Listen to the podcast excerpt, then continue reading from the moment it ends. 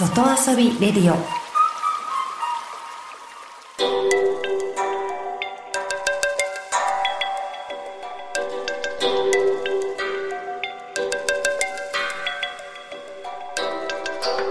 サウナをこよなく愛する私豊沢ひとみが素晴らしきサウナの世界をご紹介するコーナーラブサウナ。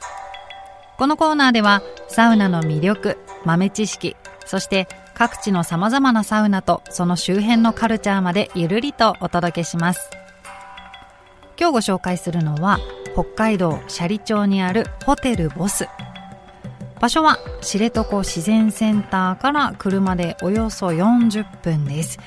今回私は知床をゆったり満喫したいなと思ってプライベートで行ってきたんですが、私が泊まったのはコテージコテージタイプに泊まったんですけどこちらのメインはレストランが併設されたゲストハウスです。でそのゲストハウスの奥にサウナエリアが広がっています。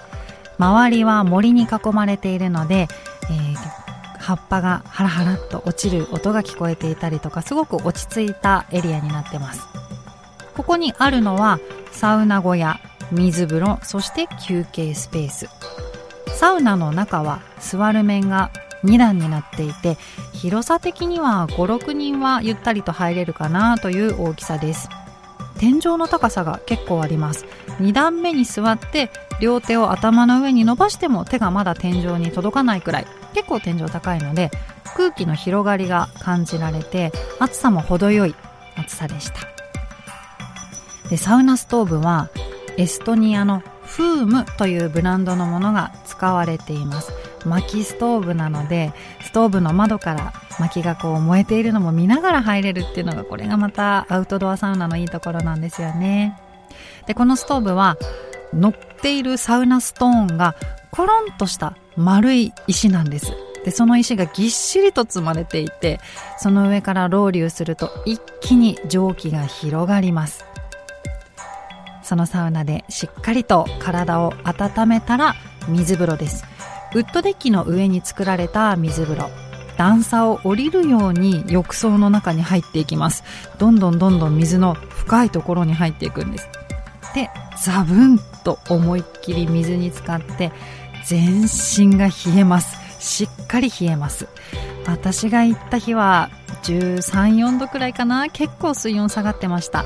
ただ水温はその日の気温次第ですから今頃はもっと冷たくなっているんじゃないかなという感じです、えー、そしてしっかりと体を冷やした後はゆったり休憩です。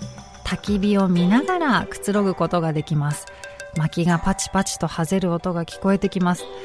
というよりもその他にほとんど音がないくらい静かにしんしんと時間が流れているんですね。本当にゆったりとしていました。そしてありました。私の大好きなボヘメンというスウェーデンのアウトドアブランドの薪風呂です。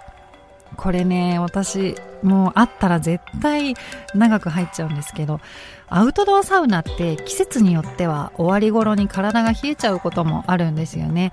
なのでそんな時にこの温かいお風呂があるとホッとするんですよね。まあ、薪で炊くお風呂に入れることってそもそもなかなかないんですよね。だからもうそれだけでありがたいです。で、まあ、薪ですからちょっと炊きすぎて熱くなっちゃったな。と思ったら水風呂からちょっとお水を足してなんてやってるといつまでも入れちゃいます。もうここ本当は誰にも教えたくないようなひっそりと佇む知床のサウナでした。